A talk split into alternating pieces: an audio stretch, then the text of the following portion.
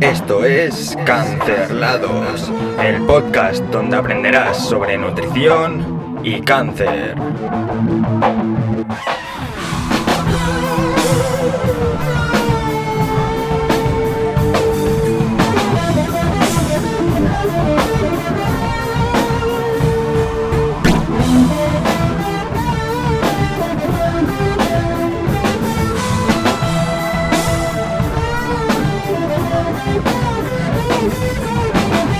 Muy buenas tardes, días, noches o madrugadas. Todo depende de dónde y cuándo me estés escuchando o viendo. Te informo de que si quieres ponerme cara, ponerme jeta, me puedes ver en el canal de Cancerlados de YouTube. Hoy tengo conmigo a un invitado muy especial, Adrián Castillo, uno de los directores de FISAC, investigador en ciencias de la salud y que ha trabajado en laboratorios de investigación básica en el CSIC. Muy buenas, Adrián. ¿Cómo estás? Muy buenas, Aitor. Encantado y muy agradecido de estar aquí hablando contigo, la verdad. Muy bien, muy bien. Estoy de verdad muy agradecido que hayas aceptado esta conversación conmigo, entrevista, como lo quieras llamar, conversación. conversación. Vamos a conversar sobre lo que hablaremos hoy que es sobre todo sobre la utilización de los sustratos por parte de las células de los tumores, pero desde un punto de vista muy sencillo, ¿no? Que todo el mundo lo pueda entender, eh, como suelo decir yo, de ti para mí, de mí para ti, que tú lo puedas entender y que sea fácil para mí de explicar.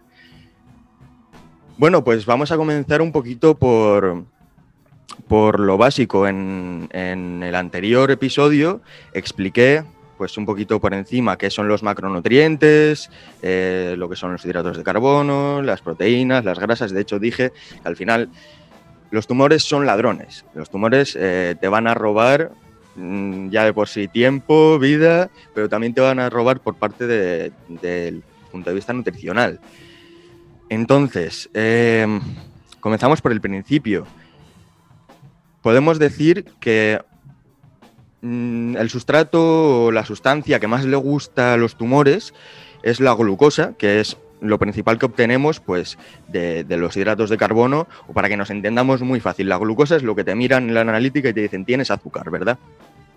Efectivamente. Eh, tenemos que entender que el cáncer es una enfermedad genética porque empieza con una mutación de un gen o de varios genes, pero eh, cuando esto ya se ha producido, eh, tiene, eh, es una enfermedad también metabólica. Es decir, tiene una gran dependencia de, condicionantes metabólicos para que el tumor pueda llegar a, crecer. Entonces, como el fin último de la célula tumoral es crecer, dividirse y perpetuar su supervivencia, el objetivo último que tiene, o el principal objetivo que tiene la célula tumoral es consumir sustrato energético para aumentar y incrementar su metabolismo. O sea, eh, es, una célula que lo que, lo que tiene que conseguir es sí o sí sustrato energético para afianzar su supervivencia. Entonces, en este sentido, la, glucosa y el lactato son, son dos de los principales sustratos energéticos que utilizan las células tumorales para seguir creciendo, efectivamente. Genial. Has hablado del lactato. Em, podemos decir que la glucosa, mediante ciertos procesos de las células que no nos vamos a meter, em, se convierte en otra sustancia que es el piruvato y de ahí obtenemos lactato después, ¿verdad? A ver, em, normalmente, normalmente cuando nosotros, por ejemplo, estamos en reposo, eh, nuestras células lo que hacen es oxidar la glucosa. Es decir, convierten la glucosa en lactato, eh, convierten la glucosa en piruvato fuera de la mitocondria y normalmente como las células no tienen, eh, no tienen la necesidad de incrementar sus demandas metabólicas y estamos más o menos en reposo, normalmente ese piruvato entra dentro de la mitocondria, es oxidado y se, eh, produce una producción de energía. ¿no? en el metabolismo del cáncer ocurre un condicionante y es que como estas células tienen eh, un aumento, tienen una aceleración de su metabolismo, este piruvato, en lugar de ingresar dentro de la mitocondria, lo que hace es que se convierte directamente en lactato. Entonces, en el microambiente tumoral, que es un aspecto muy importante dentro del tumor, eh, hay una gran concentración de lactato porque esa glucosa, en vez de convertirse en piruvato y después oxidarse, lo que hace es que se convierte directamente en lactato. Entonces, este lactato sirve como moneda energética tanto para las células tumorales como para inducir mecanismos de señalización eh, que van a aumentar la progresión del tumor. Vale, has hablado de mitocondria. Para que nos entendamos todo el mundo, que esto es muy importante que lo entendamos todos, ¿cómo podríamos definir una mitocondria de una forma simple? La mitocondria es como nuestra fábrica de energía. Nosotros tenemos dentro de nuestras células como eh, unos pequeños orgánulos que son, que son los fabricantes principales de energía en nuestro organismo. Entonces, nuestras células tienen mitocondrias que son donde se oxidan los nutrientes para llegar a producir energía.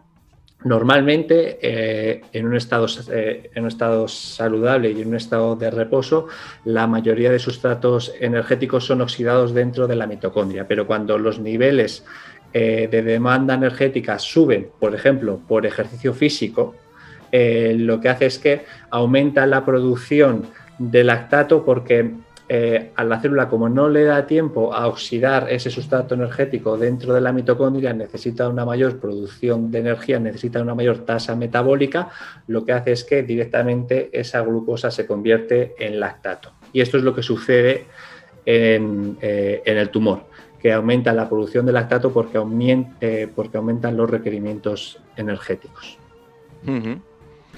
O sea que podemos decir que esto ocurre cuando hay una demanda energética muy, muy grande y, por decirlo así, muy rápida. Claro, eso es. El tumor, eh, o sea, incluso en el ambiente tumoral que hay, hay disponibilidad de oxígeno, o sea, el, ambiente tumoral, eh, algunas zonas son, eh, son, hipóxicas y esto es muy determinante. O sea, hipóxicas quiere, quiere, o sea, quiere decir que disminuye la presión parcial de oxígeno. Y esto, es y esto es fundamental para que se convierta en un tumor más agresivo. Pero también hay disponibilidad de oxígeno. Pero incluso cuando hay disponibilidad de oxígeno, al aumentar la demanda metabólica por parte de estas células tumorales, lo que hace es que no se produce una oxidación dentro de la mitocondria. También se puede, también se puede ver esto porque hay una disfunción mitocondrial dentro del tumor entonces aumenta la demanda metabólica y se produce una, eh, eh, y, se, produce una conversión de la glucosa, piruvato a, lactato por este aumento de las demandas metabólicas. Eh, podremos hablar también de que, claro, estamos hablando de que hay una demanda energética alta, por lo tanto, tenemos que introducir este, esta sustancia, este sustrato, este azúcar, para que nos entendamos, eh, que es lo que nos va a aportar como energía rápida. Em, existen algunos tratamientos, em, si no me equivoco, que inhiben o, evitan o tratan de evitar que, ocurra esta conversión, ¿no? Que, este azúcar no se convierta en piruvato, por lo tanto, eh, estas células tumorales no, no, utilicen esa sustancia para alimentarse, para obtener energía y seguir avanzando. Em, claro, el otro día comentaba con, una compañera, em, bueno, ocurre esto y demás, y me decía ella, ¿y, y esto por qué no, por qué no, no mm, lo utilizan en medicina y y, solucionan, digamos, esto, ¿no? Porque, claro, eh, se había visto en animales, que esto es lo que le traté de explicar yo, en animales, en células in vitro, eh, que células in vitro, para que nos entendamos, son células, digamos, que están en, fuera de un cuerpo, que no están, digamos, dentro de un organismo vivo como tal, de, un animal, una persona. Eh, entonces, no, se ha experimentado en personas. no podemos ver qué efectos podría tener en un organismo tan complejo como, es el de un animal, eh, el de un humano. Y claro, también se había visto que los tumores ya no solamente es que hagan esta conversión de glucosa a lactato, sino que cuando inhibes esta conversión, lo que hacen es redirigir su metabolismo hacia, digamos, la oxidación o la utilización de otros sustratos. Eh, y, podemos decir básicamente que por eso digo que es un ladrón, o sea, te va a quitar de donde pueda. A ver, em, esta, es, esta es una perspectiva súper interesante porque, claro, nosotros concebimos al cáncer como una, eh, enfermedad metabólica, entonces em, el objetivo del sustrato energético dentro del el cáncer es, es muy interesante porque nosotros podemos pensar si conseguimos quitarle a la célula tumoral su sustrato energético, esta célula tumoral tendrá menor capacidad de crecimiento. Este es, eh, este es, esta es una concepción que se está utilizando y que es muy interesante porque nos estamos dando cuenta de que, de que el metabolismo es fundamental para el crecimiento tumoral. El problema de todo esto radica en que, claro, eh, al igual que las células tumorales tienen que consumir sustrato energético, las otras células, los otros tejidos de nuestro organismo, como el cerebro, como el músculo, como el corazón, también consumen, por ejemplo, estos mismos sustratos energéticos. Entonces, ahí es encontrar cómo podemos quitarle sustrato energético al tumor pero no se lo quitamos, por ejemplo, al músculo, porque ya sabemos que el músculo es un predictor de mortalidad en pacientes con cáncer. Cuanta más masa muscular tengamos y cuanta mayor sea la funcionalidad de esta masa muscular, eh, mayor, mm, eh, mayor supervivencia tendremos. Entonces, el cuello de botella ahí está en conseguir, claro, esto esto se está consiguiendo en estudios preclínicos, es decir, en estudios en animales y en estudios in vitro, pero conseguir eh, en un, organismo más complejo, como puede llegar a ser una persona, quitarle un sustrato metabólico únicamente a las células tumorales es ciertamente complejo. Incluso los, incluso los experimentales que están intentando conseguir, vale, pues vamos a por la llave que hace la conversión de piruvato a lactato, si quitamos esa llave, conseguiremos reducir el crecimiento, eh, conseguiremos reducir el crecimiento tumoral. Se está consiguiendo, pero también te das cuenta de que se produce un fallo sistémico en todo el organismo porque no, va, no puedes quitar una llave únicamente en ese, eh, en ese microambiente tumoral. Entonces, las investigaciones que se están llevando a cabo están siendo dirigidas a ver cómo podemos focalizar en ese, en ese nicho tumoral, pero sin que tenga eh, afecciones en el resto del, en el resto del organismo. Eh, hemos dicho que al final también te roba otros, otros sustratos porque redirige ese metabolismo ¿no? Eh, de la utilización del lactato. Entonces, eh, también se estaba investigando, aparte de quitar esta o, inhibir esta producción de lactato, esta conversión en lactato, se estaba intentando hacer también eh, inhibir ese metabolismo más oxidativo que es el que utiliza otros sustratos, ¿no? Que es eh, cuando no tiene lactato.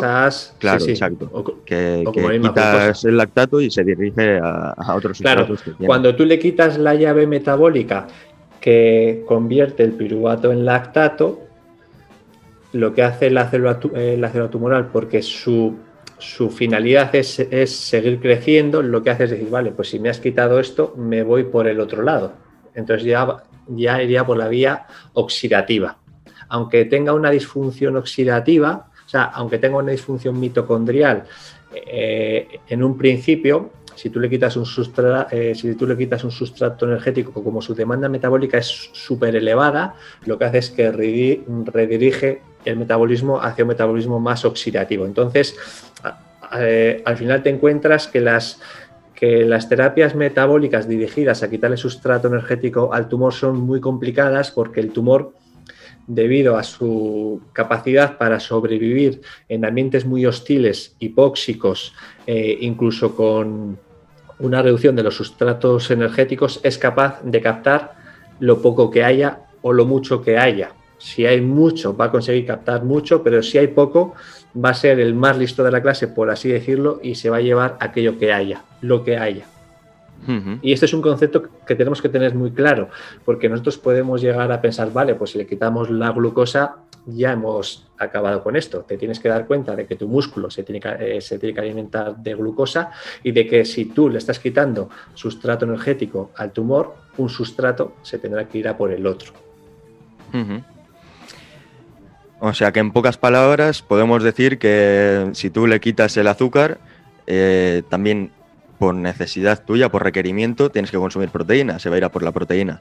Si le quitas esta también, se va a ir a por la grasa. O sea, al final va a obtener energía de donde, de donde pueda. Claro, eh, el tumor va a intentar conseguir energía y lo va a conseguir eh, de la fuente que esté disponible.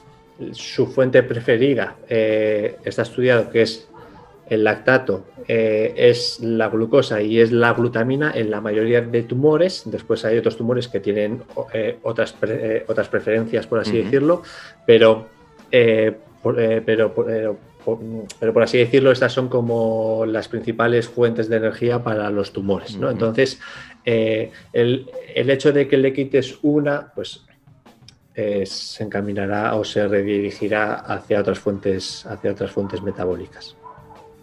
Claro, pero volvemos a lo mismo. aquí ya, como decíamos, le estás quitando una llave que es la de la del lactato y aquí le estás intentando quitar, em, digamos, o inhibir el metabolismo oxidativo, pero es que el problema es que cómo haces que, esa inhibición, el que le quites todo eso, únicamente vaya focalizado a las células del tumor. Porque claro, es que funcionamos así, o sea, las células de nuestro cuerpo funcionan así tal cual. Y algo que eh, te he escuchado a ti más una vez, que yo he sacado la misma conclusión y que también le escuché a Mario Redondo, que es especialista en ejercicio y cáncer y lo tendremos en otro episodio, es que las células tumorales son una versión evolucionada de nosotros mismos. O sea, son mucho más eficientes, mucho más rápidas y siempre, como dices tú, va a ser el primero, el listo de la clase.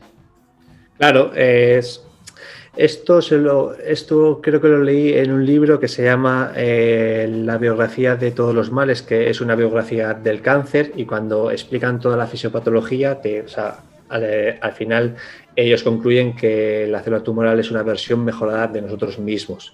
Claro, porque tienen una mayor capacidad de replicación, tienen una mayor capacidad de, una mayor capacidad de consumir sustrato energético. Entonces, es verdad que luchar metabólicamente contra el tumor es, es bastante, bastante complejo. Y ahí es donde radica una terapia que yo creo que está menos valorada, que, pero que creo que puede llegar a, a modular o creo que puede llegar a afectar y puede mejorar eh, la la tasa de supervivencia en pacientes con cáncer, que es el ejercicio físico, porque precisamente eh, de aquello que se alimenta el tumor también se alimenta el tejido muscular, que eso es, que eso es que eso, que eso es algo que aprendemos cuando miramos con un microscopio a la célula tumoral y su alta capacidad que tiene de consumir glucosa y de consumir lactato, si lo miramos también en una célula muscular que está activa, también tiene una gran capacidad de consumir glucosa y de consumir lactato. Entonces, si te das cuenta de que son rivales metabólicos, puedes llegar a establecer puntos en el que si se realiza una intervención con ejercicio físico eh, acompañada de los tratamientos principales, que son la quimioterapia y que son la radioterapia, podría llegar a tener sentido como eh, terapia metabólica, porque es, la es, es, una herramienta que puede llegar a redirigir el sustrato metabólico de una, de una parte hacia el músculo. O sea que podemos decir que al final eh, la masa muscular y el tumor compiten por lo que tú comes, que en definitiva, entre otras funciones, tienen su función energética. El tumor estamos hablando continuamente de que consume muchísima energía, entonces podríamos utilizar junto con tratamientos, eh, los tratamientos existentes, el ejercicio físico como una forma de robar o intentar quitarle una parte al tumor. Claro, eh, nosotros siempre hemos visto el ejercicio físico como una herramienta en, eh, en todas las patologías, como una herramienta para mejorar la calidad de vida eh, para mejorar la calidad de vida de los pacientes, sin mirar que por debajo hay mecanismos fisiológicos que subyacen y que nos pueden hacer desencadenar eh, vías metabólicas que pueden ser efectivas en la lucha contra estas mismas enfermedades. O sea, el objetivo de realizar ejercicio físico para un paciente con cáncer no es que pueda moverse mejor o que tenga menos fatiga, que eso es un objetivo eh, que debe persistir, pero un objetivo fundamental también debe ser entender que si el músculo es un rival metabólico del tumor, cuanta mayor sea la actividad física que podamos llegar a hacer durante el tratamiento, que es, algo bastante complicado, pero que, pero, que, pero que debemos incidir, el sustrato metabólico podremos o se podría sugerir que podría virar desde, desde un ambiente tumoral hacia el tejido muscular. Eso es algo que no está comprobado en, eh, en, personas, pero que en animales ya se ha visto que el ejercicio físico podría llegar a redirigir ese, esas vías metabólicas hacia lo que sería el músculo. una, una, de las preguntas que posiblemente haya gente que tenga y que que, yo mismo tengo al final. Eh, yo no soy investigador, yo me dedico a leer lo que los investigadores publicáis y, la verdad que es un gusto poder leer incluso eh, por tu parte cosas tuyas. Entonces, ¿cuál es el camino que queda, porque queda camino, para que esto se pueda llevar a la práctica? al menos investigar en personas, ya no ponerlo en práctica ya en pacientes a modo general, sino hacer una investigación eh, que se pueda llevar esto un poquito a la práctica en personas. ¿Qué camino puede quedar si puedes dar un pequeño punto de vista o si lo tienes ahí delante, pues listo? Eh, yo la verdad, o sea, yo creo que eh, los profesionales del ejercicio físico y los investigadores todavía no nos hemos creído cuáles son, cuáles son los beneficios, o sea, sabemos cuáles son los beneficios reales, porque siempre, o sea, pues porque se sabe que el ejercicio físico disminuye la mortalidad por todas las causas. Y esa afirmación tan grande que siempre hacemos esconde una verdad que si la estudiamos por, eh, por debajo, te das cuenta de que si te das cuenta, o sea, mm, mm, ves realmente los mecanismos fisiológicos que se desencadenan durante el ejercicio físico, te das cuenta de que estamos perdiendo una gran oportunidad para luchar contra muchas enfermedades crónicas, como puede ser, eh, como ser por ejemplo, el cáncer. Porque eh, esto nos ha hecho que em, investigadores, profesionales médicos, como no, como no se conoce bien cuáles son los mecanismos que desencadenan el ejercicio físico, no se han planteado estudios de investigación que realmente puedan llegar a demostrar los potenciales efectos que tiene el ejercicio físico, por ejemplo, en pacientes con cáncer. Entonces, creo que mm, en un futuro eh, se deberían em, establecer estudios de investigación en el que la intensidad sea un factor fundamental dentro de los programas de ejercicio físico. Creo que se está pecando de ejercicios eh, a intensidad moderada baja en pacientes que se está demostrando que pueden eh, eh, entrenar a muy alta intensidad, por supuesto con sus limitaciones y con sus y sabiendo cuál es su contexto de, tratamiento farmacológico.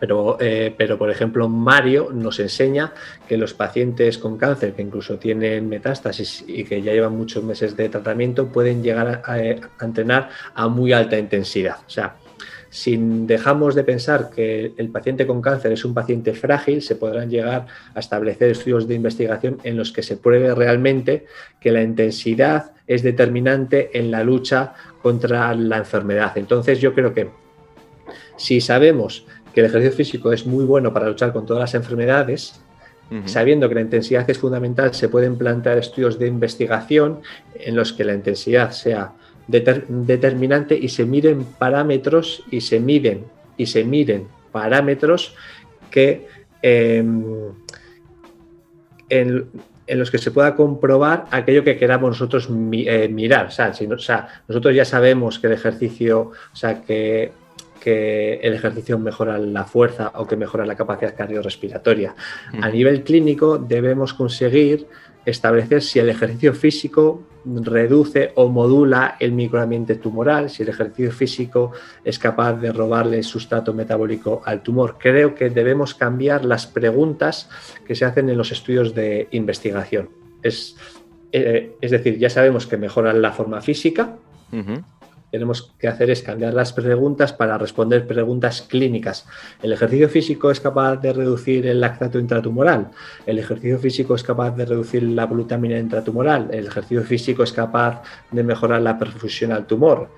Estas preguntas son las preguntas que nos debemos hacer para que el ejercicio físico realmente sea un tratamiento eh, en clínica, que no se considere únicamente como una propuesta para mejorar la calidad de vida de las personas, sino que sea una propuesta clínica. Mm, de, aquí yo saco la conclusión que, saco prácticamente siempre para casi todas las patologías que, tienen un, eh, digamos, un tratamiento, sobre todo farmacológico.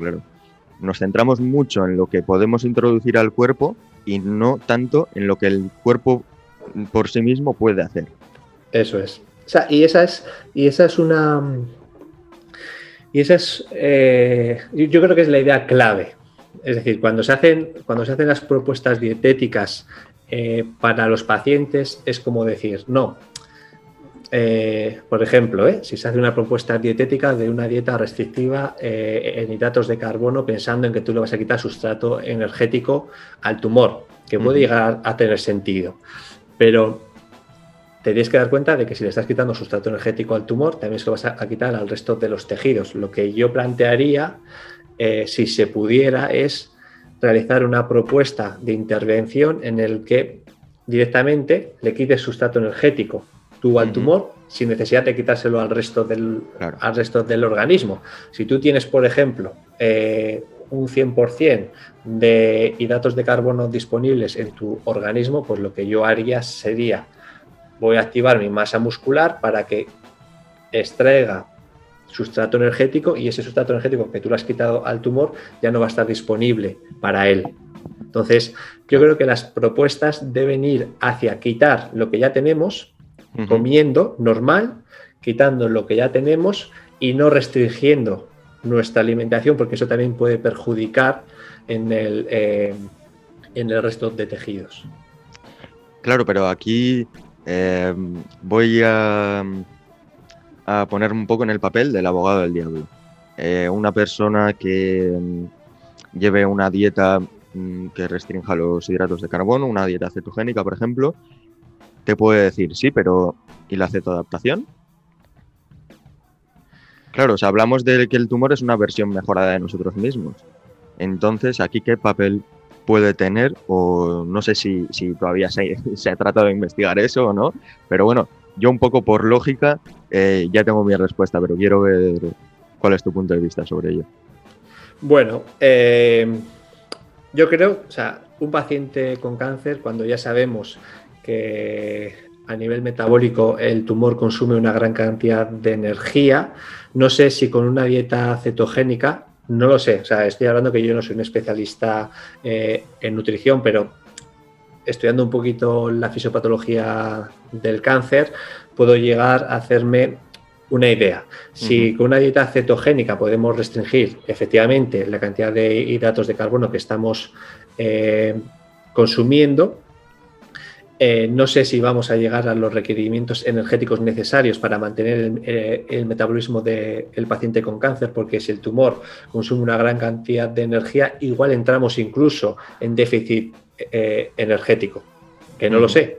O sea, esta puede ser una posibilidad. Entonces, a mí me interesa más como persona que pueda llegar a prescribir, me interesa más que mi paciente rinda durante el ejercicio físico, que no sé si va a llegar a esos niveles de rendimiento si está llevando a cabo una dieta cetogénica, que si no, o sea, yo prefiero que rinda durante el entrenamiento y que compense esa toma de hidratos de carbono porque sé que se la va a llevar el músculo, que que restringirlo, que quizá después eso pueda llegar a tener un perjuicio en el nivel de entrenamiento, porque igual no puede rendir a esos niveles que son necesarios para para ser efectivo a nivel fisiológico en la lucha contra el tumor y después que igual, que no lo sé, ¿eh? que igual puedes llegar a entrar incluso en déficit energético porque no llegas a tomar todas esas kilocalorías porque te sacias antes. No sé qué opinas tú, porque... Eh, Sí, eh, igual tú tienes más experiencia. En este ese es el punto a donde yo quería llegar, que es el de la saciedad. al final, una dieta cetogénica, desde mi punto de vista, yo no la he llevado a la práctica, pero simplemente teniendo en cuenta lo que es y de lo que trata. una dieta cetogénica es alta en grasas por lo general. Las grasas tienen un efecto saciante. para que nos entendamos, te quita el hambre. te sacias mucho antes una persona que está en tratamiento, sobre todo en quimioterapia, la comida le da asco. Eso para empezar, la comida le da asco. Entonces, si lo que pretendes es introducirle comida que le va a saciar ya de por sí, pues bueno, si esa es la manera que tienes de hacer que coma, pues igual teniendo en cuenta que el aporte calórico de las grasas es bastante alto, podemos hablar de que igual es más fácil llegar a esos requerimientos, pero claro, volvemos a lo mismo las grasas son saciantes. Si son saciantes, te vas a llenar antes. Si de por sí vas a tener menos hambre, porque eso es así, eh, yo desde mi experiencia te puedo decir que tienes menos hambre por lo general y te sacias antes. Eh, aquí entramos en una lucha de, vale, sí, o sea, en la teoría puede estar bien, eh, le quitas sustrato energético al tumor, que es su favorito, que es la glucosa, el lactato, pero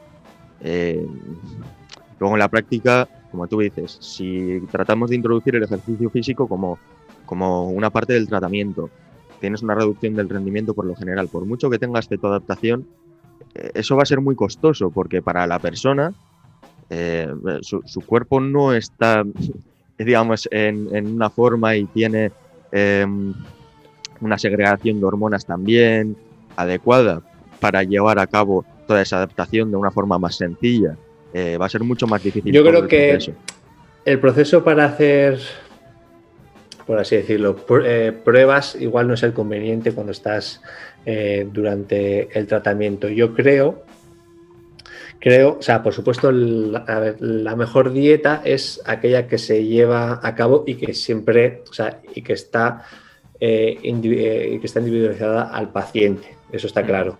Em, a nivel conceptual puede llegar a tener sentido.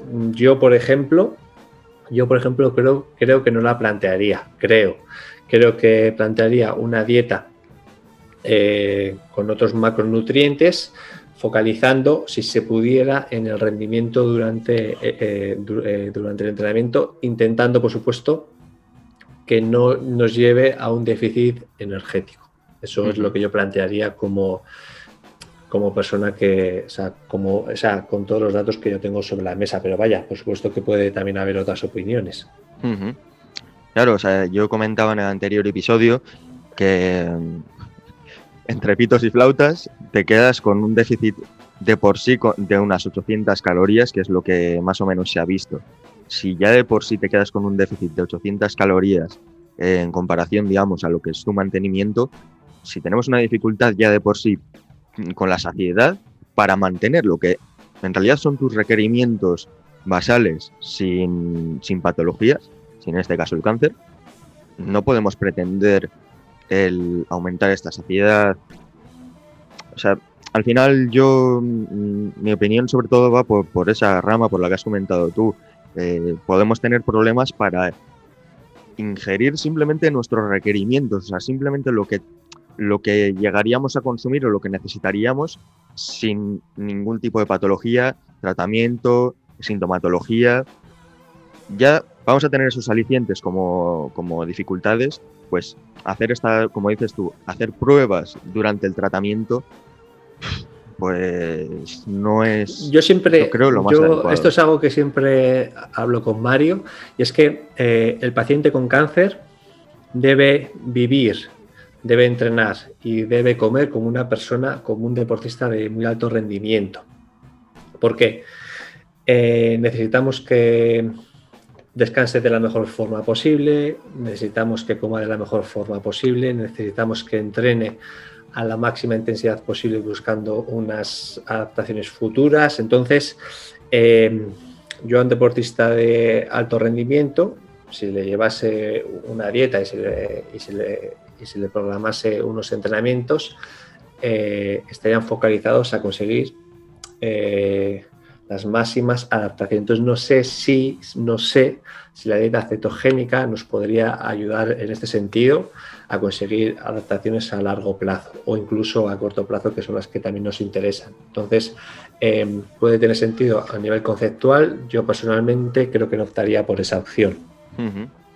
hay, que, hay que vivir, hay que descansar, hay que entrenar y hay que comer como personas de muy alto rendimiento, sabiendo que eh, tienes que entrenar lo más fuerte que puedas, teniendo en cuenta todo el contexto de los tratamientos, mm, los problemas que vas a tener de sueño, los problemas que vas a tener de, tu relación con la comida, pero eh, tenemos que plantear al paciente como un deportista de muy alto rendimiento porque es más fuerte de lo que planteamos, o sea, puede entrenar más fuerte, puede entrenar a más intensidad de la que se plantea, puede entrenar más fuerte y eso es un arma que no estamos utilizando y después, que si conseguimos que entrene más fuerte, pues los requerimientos energéticos vinculados a la comida, pues pueden ser, eh, pueden ser otros de los que se plantean si no hay actividad física, que eso también es muy importante. A ver, parece que, le estoy, o, los dos le estamos dando caña a la dieta cetogénica, pero no, para nada. Para nada.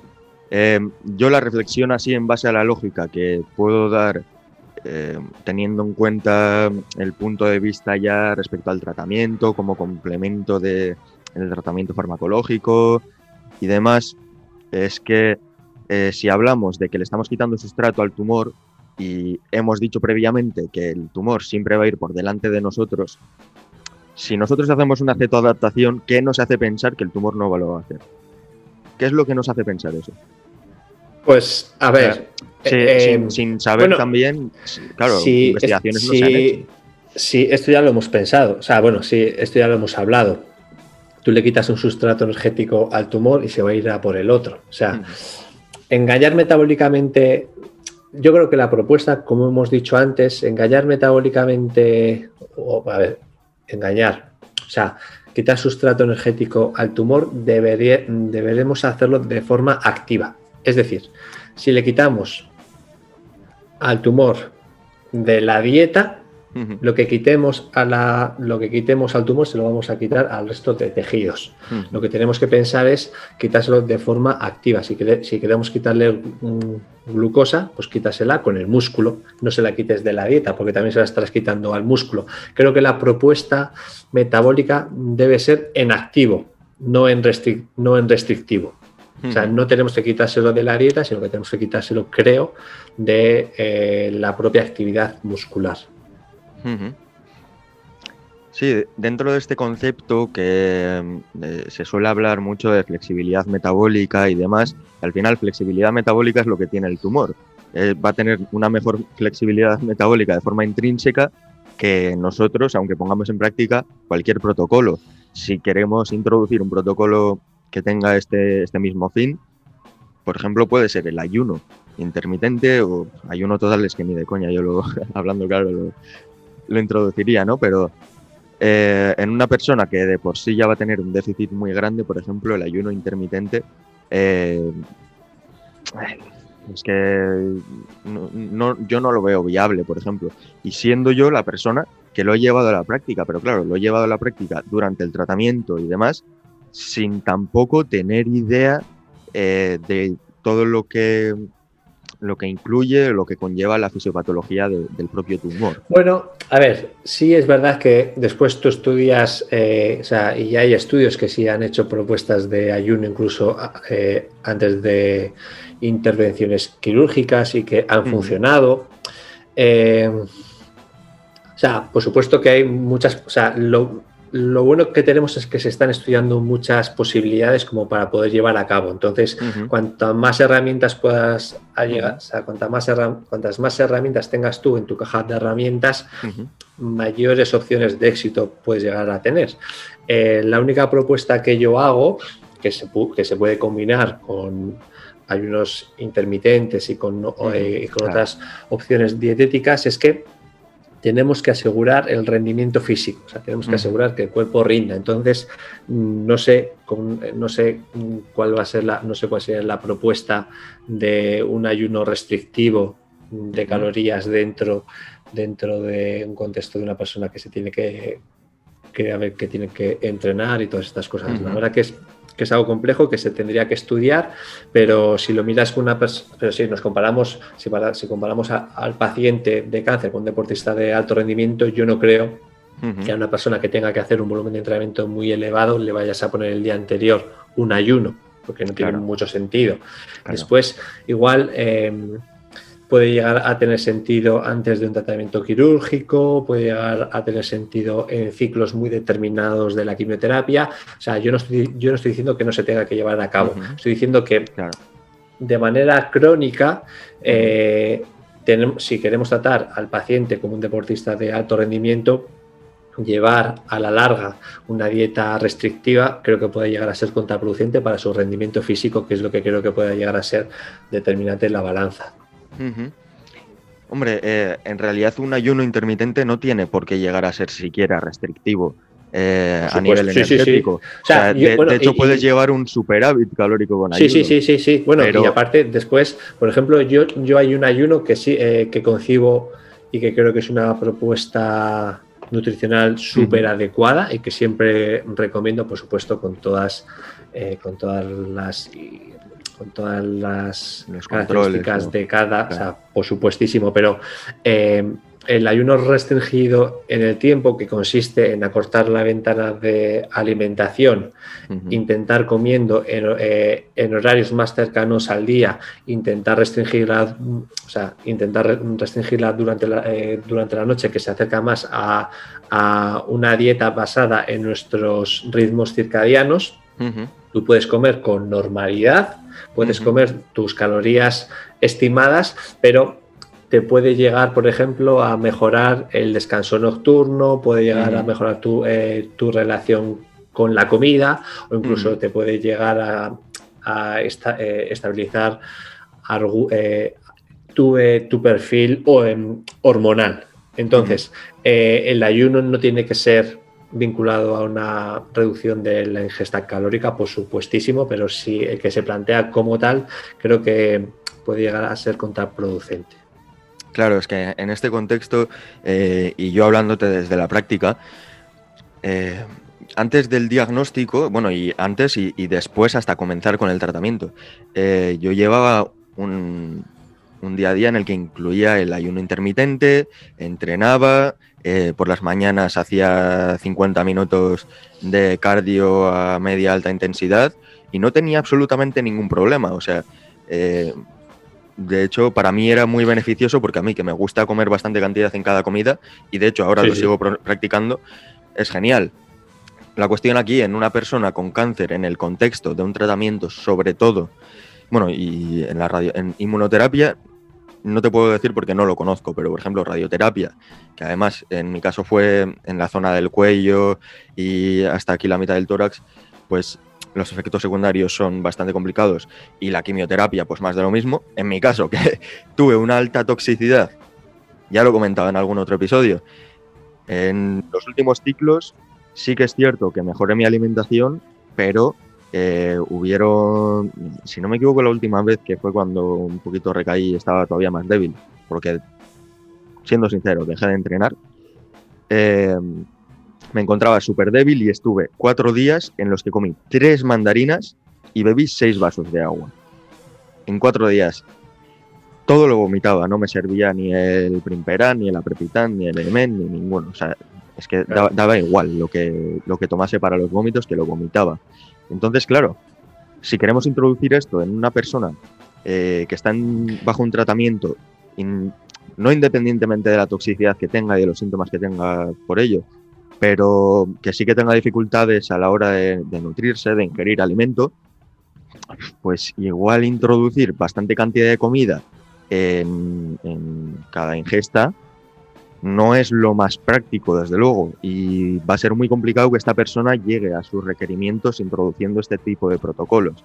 Eh, sí que, ya te digo, yo antes de comenzar con el tratamiento lo llevaba y tenía una vida fenomenal y ahora igualmente, o sea, no tengo ningún problema y para mí es mucho más cómodo, mejora mi relación con la comida, de hecho, pero dentro de un contexto en el que tenemos complicaciones en la ingesta, y, sí, que luego... quizá no sea quizá no sea la fórmula más idónea, pero sí es verdad que la, que la mejor fórmula será la que se lleve, o sea, la, que te consigue o la que te ayude a conseguir eh, las mejores adaptaciones. Entonces, creo que a priori no, será, no sería lo más adecuado, pero bueno, después está también el contexto de cada persona. Pero si me dices tú, con tu conocimiento, que crees que no, yo es que creo que también soy del, yo creo que soy de la misma opinión. Bueno, pues de reflexión por lo general, yo creo que podemos sacar unos cuantos puntos. El primer punto, que yo creo que es el más importante, o sea, sin duda, ejercicio físico de alta intensidad, eh, trabajar con cargas, que como parte de un tratamiento, pero que sea una parte activa y si queremos mejorar esa parte de, decir, bueno, pues hay que hacer algo con, ese sustrato energético del tumor, quizás no sea la mejor opción restringir desde fuera, sino hacerlo desde dentro. Sí, eh, yo creo que hay dos puntos principales y uno que no hemos tratado, y es que eh, se, está, se minusvalora la actividad física. Eh, nos focalizamos mucho en el entrenamiento diario, en entrenar tres días a la semana, entrenar cuatro días a la semana. Es súper importante, es fundamental, es lo que puede hacer que, la, eh, hacer que la balanza se vaya hacia un lado o hacia otro. O sea, nos puede llegar a ayudar a mejorar nuestra masa muscular, que nuestro tejido muscular sea mm, capaz de sustraer sustrato energético, o sea, que sea metabólicamente mucho más activo. Y para ello es fundamental también aumentar la actividad física diaria, o sea, la cantidad de movimiento que nosotros tenemos en nuestro día a día. Tenemos que conseguir aumentar nuestros pasos diarios, más allá de, entrenar, que esto, ya lo, que esto ya lo damos por hecho, pero creo que la base se tiene que construir con el movimiento diario. Creo que los pacientes tienen que aumentar la cantidad de movimiento diario para que después los beneficios del entrenamiento puedan llegar a ser incluso mayores, porque de nada va a servir el que tú estés en tu casa sin moverte y después entrenes una hora al día como un loco, si después, si después no te mueves el resto del día, porque el, movimiento continuo también hace que tú oxides sustrato energético. Si tú consigues aumentar, eh, eh, si si consigues que la, que la balanza del gasto energético se vaya hacia tu lado, cuanto más movimiento tengas, aunque sea de muy baja intensidad, eso podrá ser determinante en la batalla metabólica, entre comillas, contra el tumor. Entonces, fundamental entrenar a muy alta intensidad, sabiendo que se puede entrenar más fuerte de lo que se presupone, sobre todo con vistas a mejorar la calidad del músculo, que eso es fundamental. Cuanta más masa muscular tengamos, cuanta más masa muscular activa y funcional tengamos, mejores serán los resultados. Pero también es fundamental el movimiento diario, que es el que nos va a hacer tener nuestro organismo metabólicamente activo durante la mayor parte del tiempo posible, y después también va a ayudar a mejorar, a que tengamos mejores eh, resultados en el día a día del entrenamiento. Bueno, esto podría haber incluso para, otro episodio, pero eh, hay una frase que podemos unir con esto y que al final, eh, en definitiva, es lo que, lo que hemos hablado y cómo puede contribuir el sedentarismo al desarrollo de la enfermedad. Pero hay una frase que a, mí me encanta y es que si eh, tú, eh, tu actividad diaria, eh, tu única actividad diaria es ir a entrenar, eres un sedentario que entrena. Sí, sí, así es, así es. O sea, entonces, muchas veces se focaliza, yo por ejemplo, que yo lo he vivido en mis propias carnes, durante la pandemia que tenía que trabajar mucho con el ordenador, entrenaba una hora al día y veía que cada día estaba peor. O sea, porque tienes una hora al día y estás el resto del tiempo sentado, no sirve absolutamente para nada. Creo que debemos focalizar y, en el paciente con cáncer todavía más en el, en el movimiento diario. Subes tus escaleras, vas a andar, eh, lo que sea, acompañado, por supuesto, de un, de un, entrenamiento guiado que nos ayude a aumentar nuestro rendimiento. O sea, nuestro objetivo como pacientes debe ser mejorar nuestro rendimiento, porque consecuentemente a eso van a ir vinculadas muchas adaptaciones metabólicas que van a ser las que van a confrontar al crecimiento del tumor. Creo que el ejercicio físico es fundamental para esa visión metabólica que tenemos nosotros de la enfermedad, podamos llegar a, entre comillas, a luchar metabólicamente contra el tumor, porque todos los demás enfoques metabólicos que se están llevando a cabo todavía no son eficientes en la práctica. La dieta es fundamental, la dieta restrictiva no creo que pueda llegar a tener eh, grandes, no creo que pueda llegar a dar grandes soluciones eh, a la enfermedad. Las dietas, la dieta muy, muy, muy restrictivas, estoy hablando, ¿vale? Creo que el ejercicio físico es, es la, fórmula de tratamiento metabólico más idónea porque es capaz de quitar desde dentro, no desde fuera.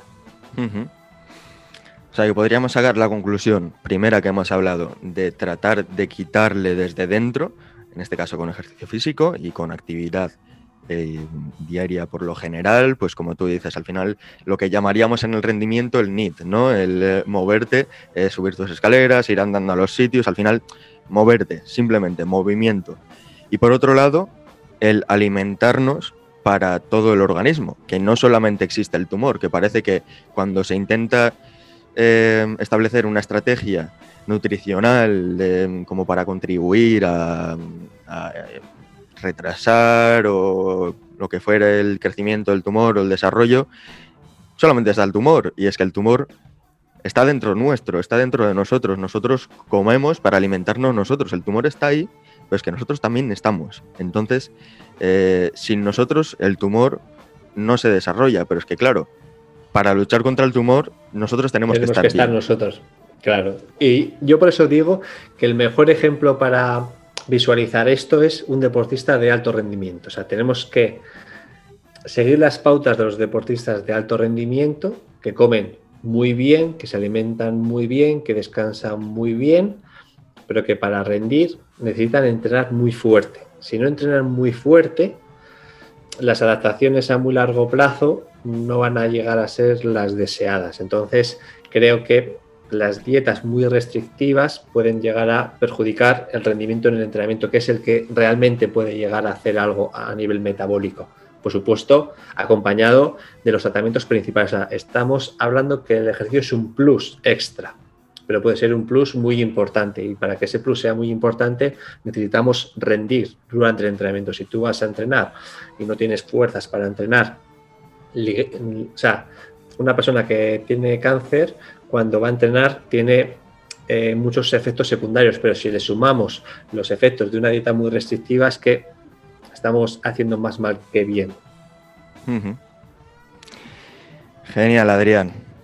Pues ya te digo, como te he dicho al principio, muchísimas gracias por aceptar esta conversación, Muchas entrevista, como lo quieras llamar.